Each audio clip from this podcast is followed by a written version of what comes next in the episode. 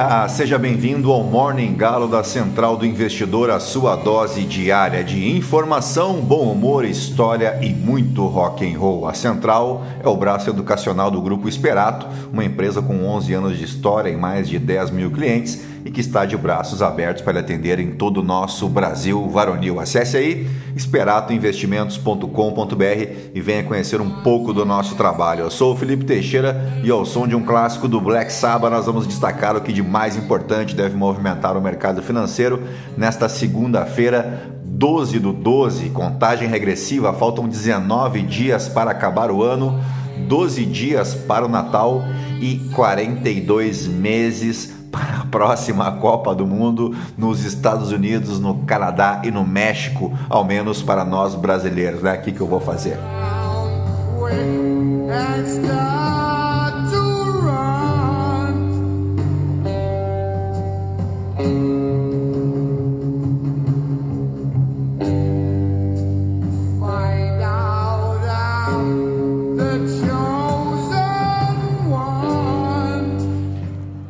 Muito bem, são 5 horas 23 graus aqui em Itapema. Hoje é Dia Internacional do Heavy Metal e por isso a nossa trilha hoje com Black Sabbath, porque para muitos o álbum homônimo e a música homônima que abre o álbum Black Sabbath dos caras de 1970 é o primeiro registro, é o primeiro álbum de referência do que é o heavy metal, com suas guitarras distorcidas e vocais sombrios. O que vamos combinar é o caso de Ozzy Osbourne, Tommy Iommi e Companhia Limitada, o que significa dizer que o heavy metal já é um senhor de 52 anos, mas segue firme e forte no coração de todos os metalúrgicos, não é verdade? E nesse clima alegre, festivo, praticamente cristão, eu anuncio também as cidades brasileiras que aniversariam nesse 12 de dezembro e é uma cacetada de cidades. Aniversariam hoje cidades mineiras de Ouro Branco, Coluna, Perdigão, Bom Repouso, Braunas, Coronel Murta, Barroso, Faria Lemos, Ilicínia, Vazante, Taiobeiras e Gouveia, todas elas no interior de Minas Gerais e a própria capital Belo Horizonte, o sexto município mais populoso do Brasil, o terceiro da região sudeste e a primeira cidade, claro, de Minas Gerais. Uh com uma distância de aproximadamente 716 quilômetros de Brasília, é a segunda capital de estado mais próxima da capital federal, inclusive depois de Goiânia, pois também está de aniversário hoje a nossa querida Belo Horizonte. A capital mineira é sede da terceira concentração urbana mais populosa do país. Em 2010, a cidade gerou 1,4% do PIB brasileiro e em 2013 era o quarto maior PIB entre os municípios brasileiros, responsável por 1,53% de todas as riquezas produzidas no país. A cidade conta com importantes monumentos, parques e museus, como o Museu de Arte da Pampulha, o Museu de Artes e Ofícios, o Museu de Ciências Naturais da PUC de Minas, o Circuito Cultural Praça da Liberdade, o Conjunto Arquitetônico da Pampulha, o Mercado Central e o mais importante, que Belo Horizonte é também nacionalmente conhecida como a capital nacional dos botecos, por existirem mais bares per capita do que em qualquer outra cidade grande cidade do Brasil, e aí sim eu dou valor, né? Também é aniversário da cidade de Ibirá, no interior de São Paulo, Cabedelo, Santa Helena e Mogeiro, na Paraíba, Picos no Piauí, Autônia no Paraná, Itapetinga na Bahia e finalmente e Palmirim no Ceará. E agora sim, depois de embevecer vocês com tanto conhecimento, vamos direto ao que interessa. Mas antes, se você gosta do conteúdo aqui da Central, nos ajude compartilhando, indicando com um amigo, uma amiga, para somar-se as outras 12.270 pessoas que não se misturam com a gentalha. Você pode me seguir também no Instagram, no Felipe ST. E é isso aí, gentalha. Vamos operar!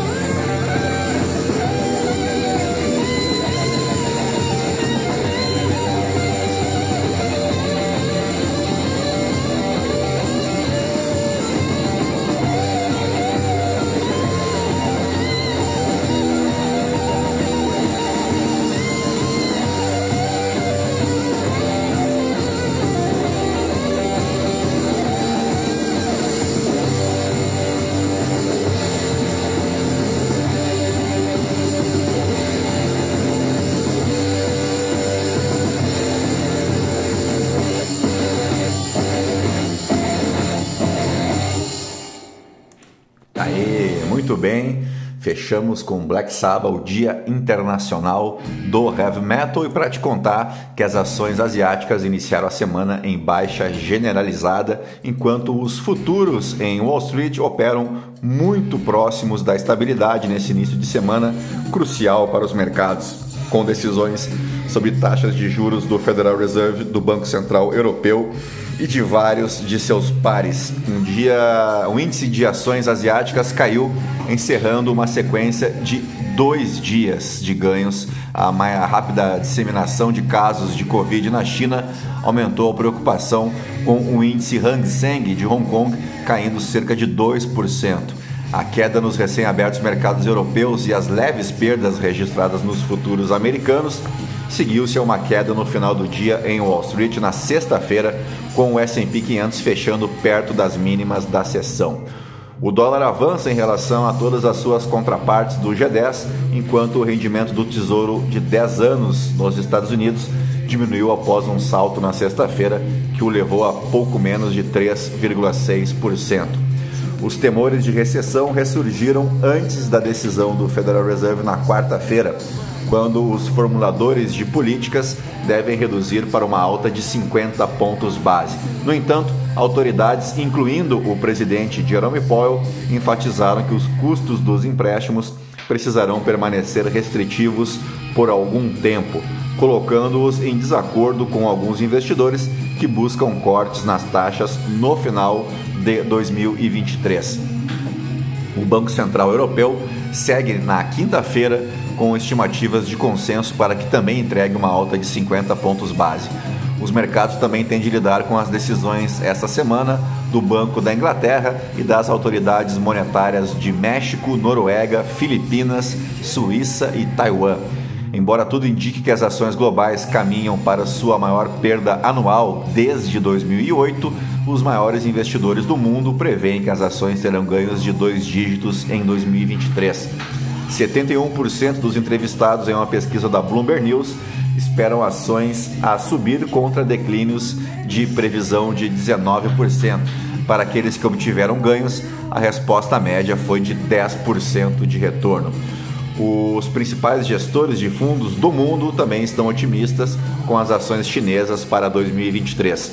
Cerca de 60% dos entrevistados em uma pesquisa da Bloomberg News recomendaram a compra de ações do país, enquanto 31% disseram que estão vendidos.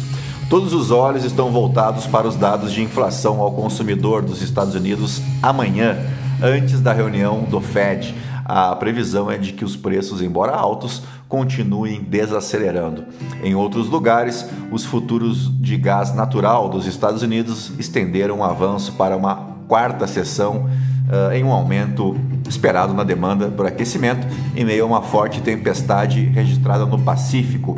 O petróleo avança, buscando recuperação após a maior perda semanal desde abril. Por aqui, Marcelo Castro, do MDB do Piauí, que é o relator geral do orçamento de 2023, pode apresentar ainda hoje o seu parecer, já com os 145 bilhões adicionais previstos na PEC da transição, mesmo que o valor dependa da aprovação na Câmara em dois turnos. No texto deverão constar valores da recomposição orçamentária desenhada pelo novo governo. A principal área atendida será a saúde, com 22 bilhões de reais. Já o Minha Casa Minha Vida, cujo orçamento havia sido encolhido para 34 milhões na previsão enviada pelo atual governo, deverá receber quase 10 bilhões de reais. O Ministério da Educação também será fortalecido, terá mais 12 bilhões de reais, dos quais 2,5 bi na educação básica e 3,4 bi em universidades federais. O programa de renegociação de dívidas prometido por Lula na campanha deverá custar outros 5 bilhões de reais. O relatório do orçamento precisa ser aprovado em comissão e, em seguida, em sessão do Congresso. A previsão é que a votação da peça orçamentária ocorra após a aprovação da PEC, prevista para quarta-feira, agora, dia 14. Dito isso, vamos às principais manchetes dos portais de notícia no Brasil e no mundo, ao som de Incubus.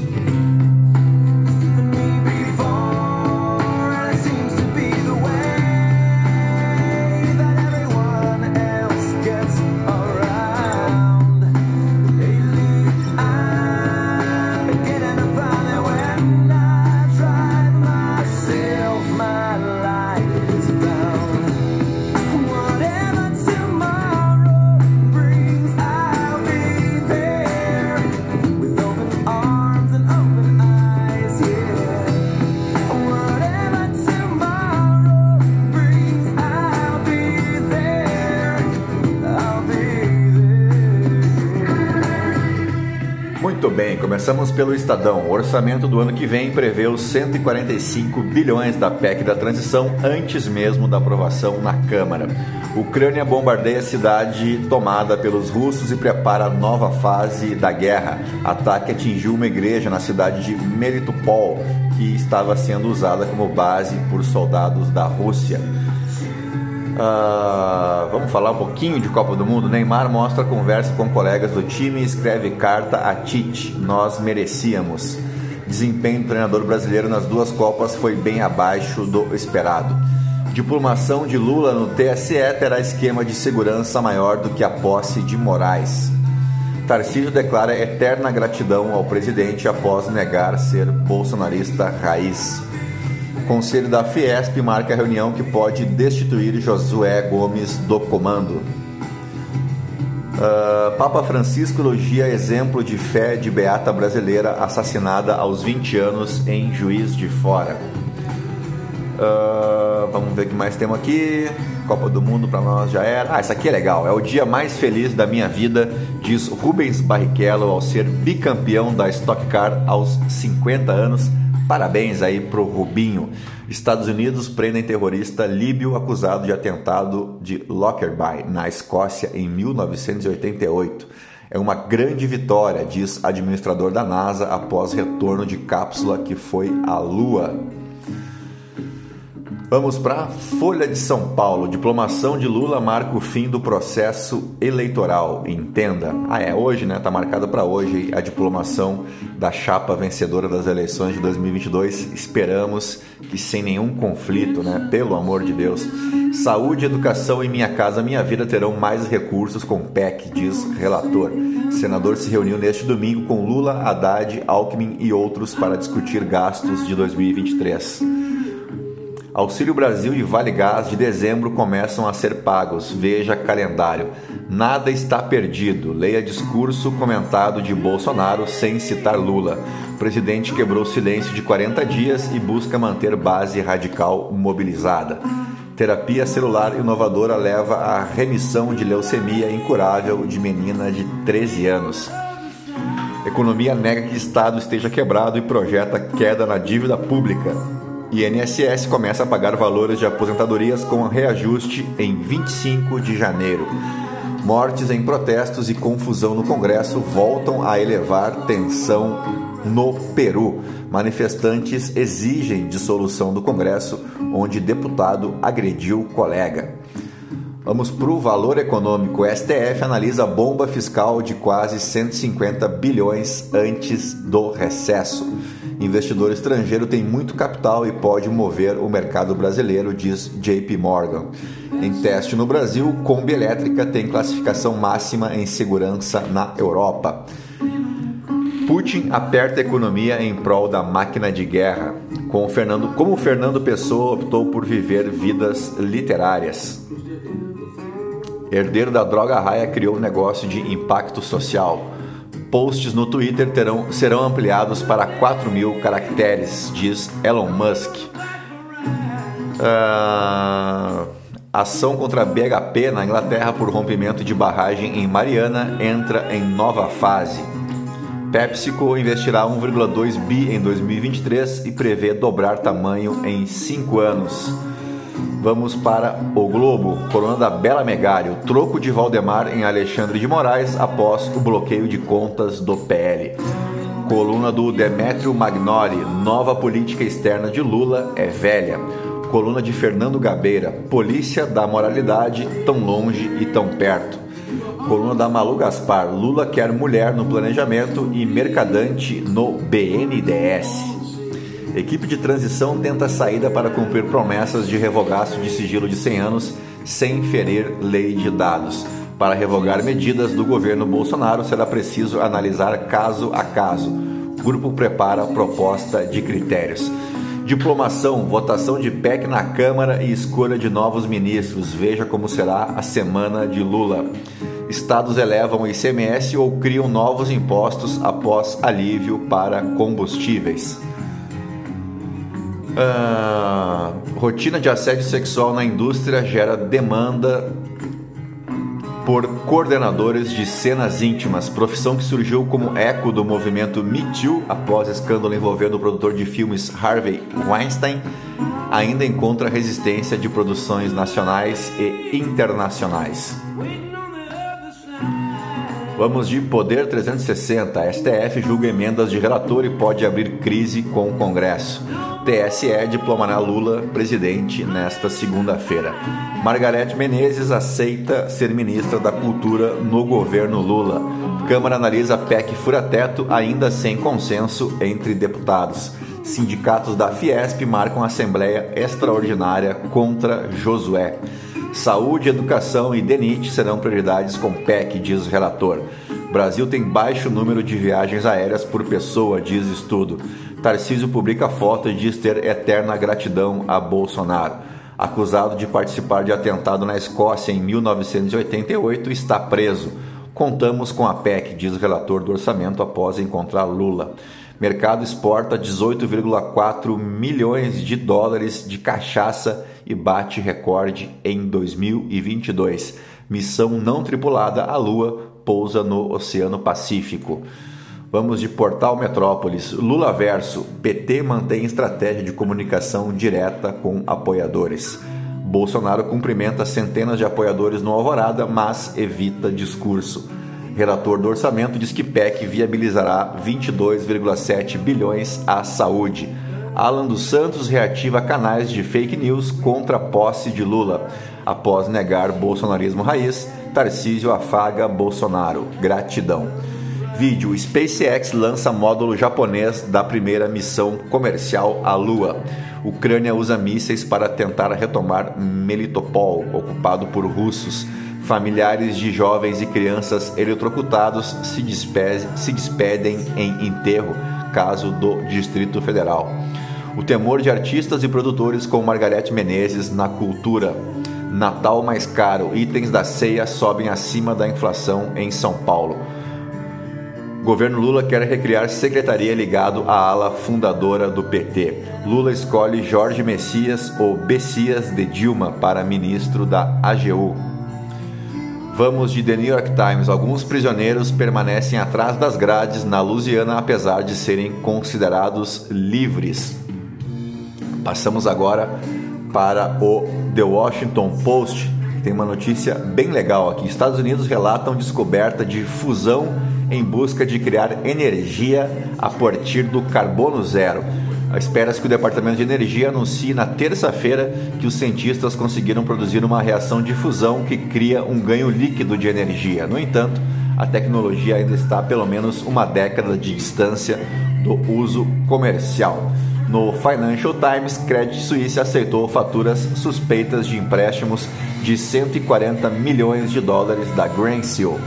E vamos para os nossos aniversariantes do dia agora, porque aniversaria neste 12 de dezembro Senor Abravanel, mais conhecido como Silvio Santos, apresentador de televisão e empresário brasileiro que completa 92 anos hoje e destes aí mais de 60 anos de carreira tranquilamente. Ele estreou na televisão no início da década de 60, apresentando o Vamos Brincar de Forca, que era exibido pela TV Paulista e que posteriormente tornou-se o programa Silvio Santos um agrupamento de vários programas de auditório e quadros. A atração transformou Silvio Santos em um dos grandes ícones da televisão brasileira, se não o grande ícone da TV brasileira. Ele é proprietário do grupo Silvio Santos, que é um conglomerado que inclui entre suas empresas o SBT, o Sistema Brasileiro de Televisão, a Liderança Capitalização, que é a administradora do, da Telecena, a Jequiti e a TV Alphaville.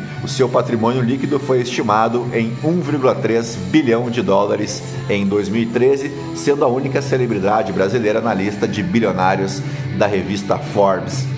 Também aniversaria hoje o primeiro brasileiro a se tornar campeão mundial de Fórmula 1 e em categorias de ponta no automobilismo internacional, abrindo portas para vários compatriotas. Falo dele, Emerson Fittipaldi, que foi bicampeão da Fórmula 1 em 72 e 74 e campeão da Fórmula Indy em 1989. Ele também foi bicampeão das 500 milhas de Indianápolis em 89 e 1993. Com isso, ele é o único piloto na história a vencer o Mundial de Fórmula 1 e as 500 milhas de Indianápolis por duas vezes.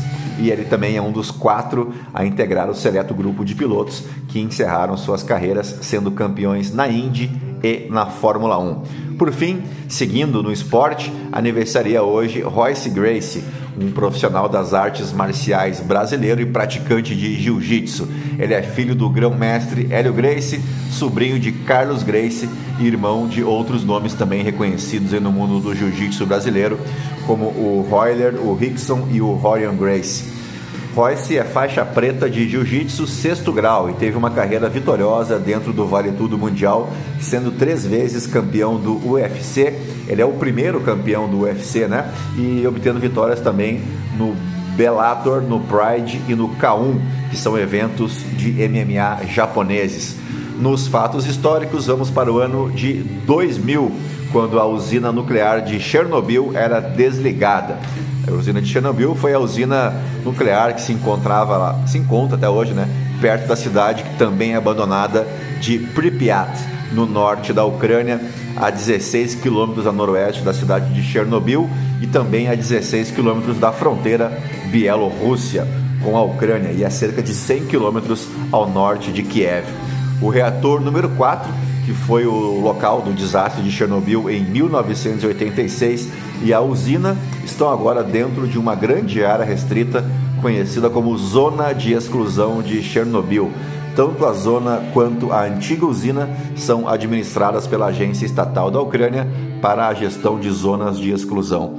Os três outros reatores permanecem operacionais após o acidente, mas foram finalmente desligados no ano de 2000, embora a usina permaneça em processo de descomissionamento desde do, de 2020. A limpeza nuclear está programada para ser concluída só em 2065. Em 24 de fevereiro de 2022, o local foi ocupado por integrantes do exército russo durante a invasão russa na Ucrânia.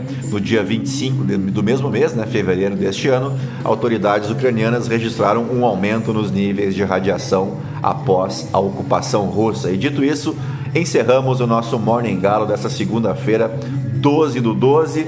Agradecendo a tua audiência, a tua paciência, te desejando um bom dia, bons negócios, boa semana e voltamos logo mais tarde com o nosso call de fechamento no YouTube e aqui no Spotify, tá bom? Um grande abraço para vocês.